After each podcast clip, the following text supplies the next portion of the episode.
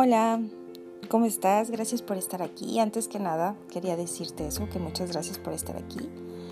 Pues en este, este episodio 1 o capítulo 1, yo creo que sería así como que el prólogo de un libro, ¿no? La parte en la que me presento, sabes quién soy, cómo llegué aquí, em, cuáles son mis credenciales.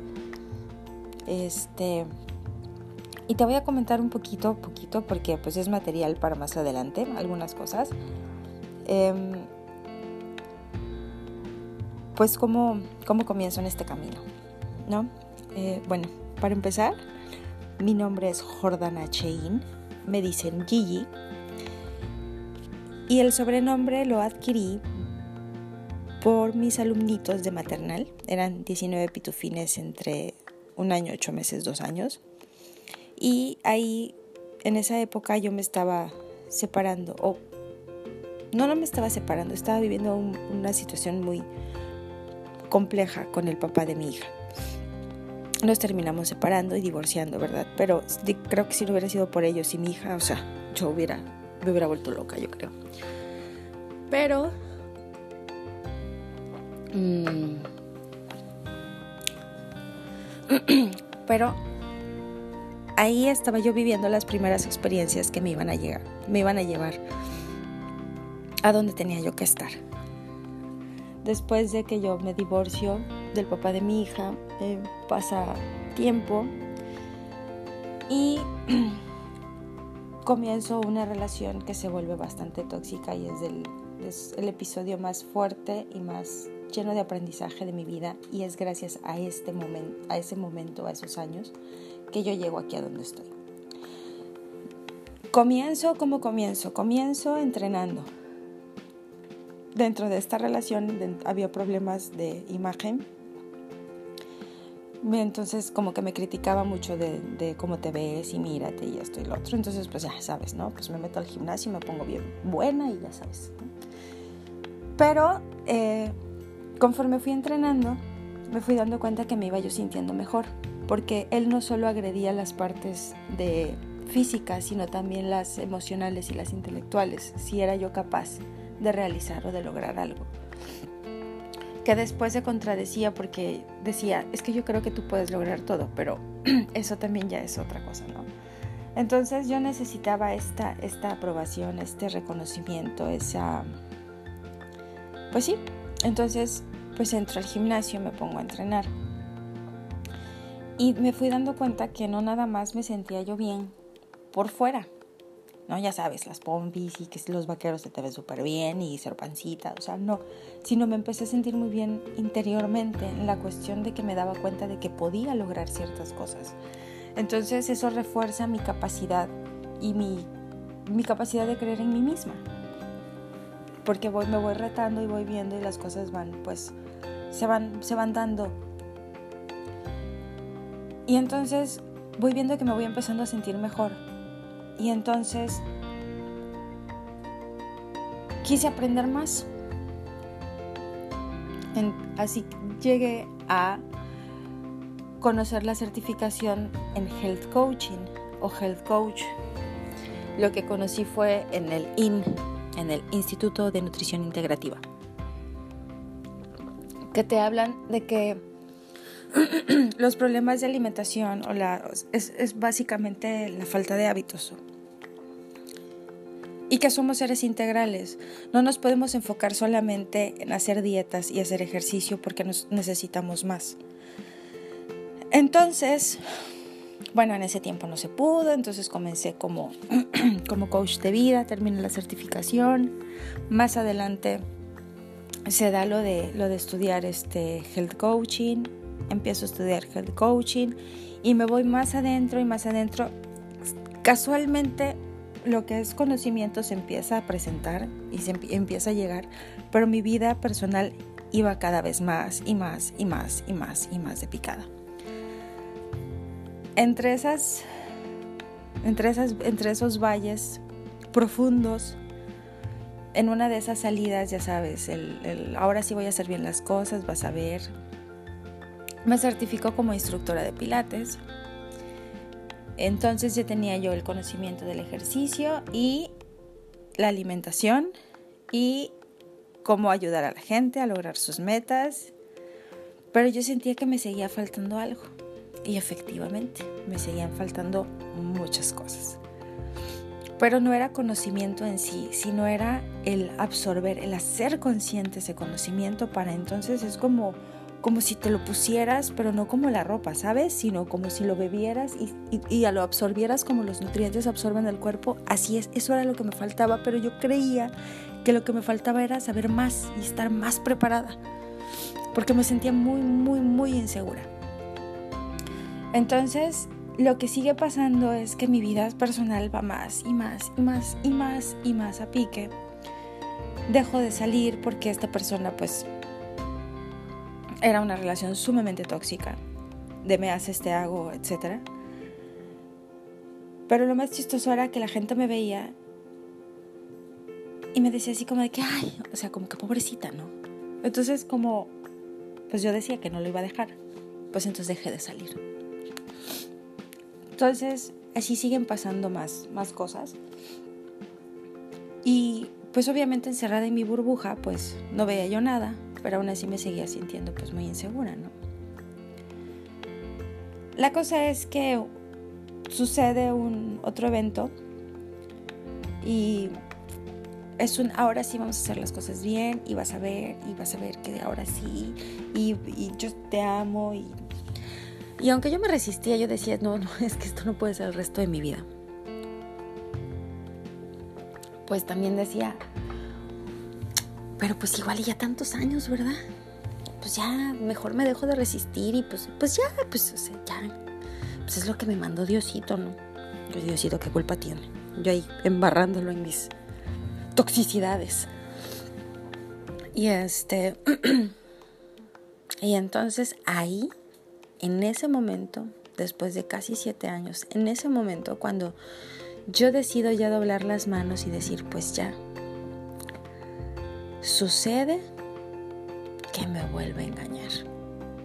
Así no. Y ahí pues lo confronto todo y pues lo niega.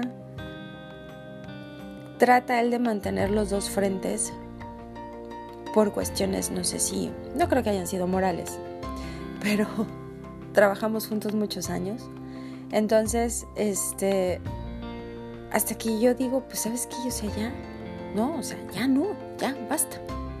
Y como pues él estaba muy entretenido en aquel lado, pues ya no, no, no, no me buscó más, ni insistió, ni nada.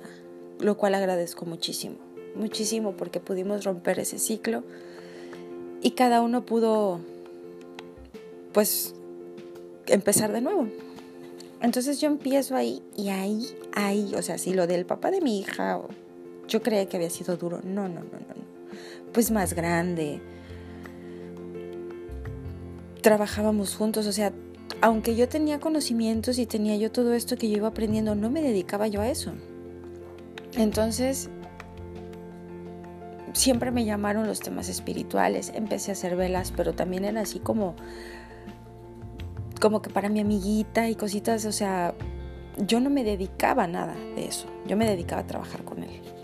Entonces, pues te digo, comienza, comienza esta época donde me rompo completamente y entonces ahí, cuando estoy rota completamente, cuando me estoy derrumbando, cuando estoy tirada en el piso berreando sin saber qué hacer, a dónde ir, de dónde voy a generar mis ingresos, o sea, en ceros completamente, pues todo se empieza a dar el conocimiento o lo que me hacía falta, que yo sentía que me hacía falta, se empieza a presentar y las herramientas me empiezan a llegar. Es así como empiezo a ser maestra, como entro más en lo que es meditación, en lo que es este sanación femenina, círculos de mujeres, trabajo más mi espiritualidad.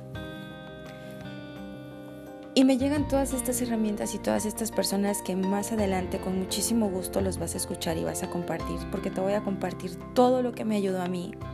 Si tú estás pasando por una crisis, si estás pasando por algo parecido a lo que yo viví, créeme, créeme, te lo juro, te lo digo, te lo firmo en donde quieras, que sales de ahí. De verdad, sales. De verdad, todo pasa. Y de verdad, que no es, no lo digo desde el ego, desde ahí, viene algo, no. Viene lo que ya, en lo que ya estás vibrando. Yo muchísimas veces, muchísimas veces pedía. Y les pedía a Dios que yo ya no quería vivir así, que yo quería mi vida tranquila, mi vida estable, en donde yo me sintiera realizada, en donde yo me sintiera plena, en donde yo me sintiera amada, protegida, respetada, feliz. Pero entendí, cuando pasa esto, cuando, cuando me escuchan y dicen, ok, eso quieres, órale.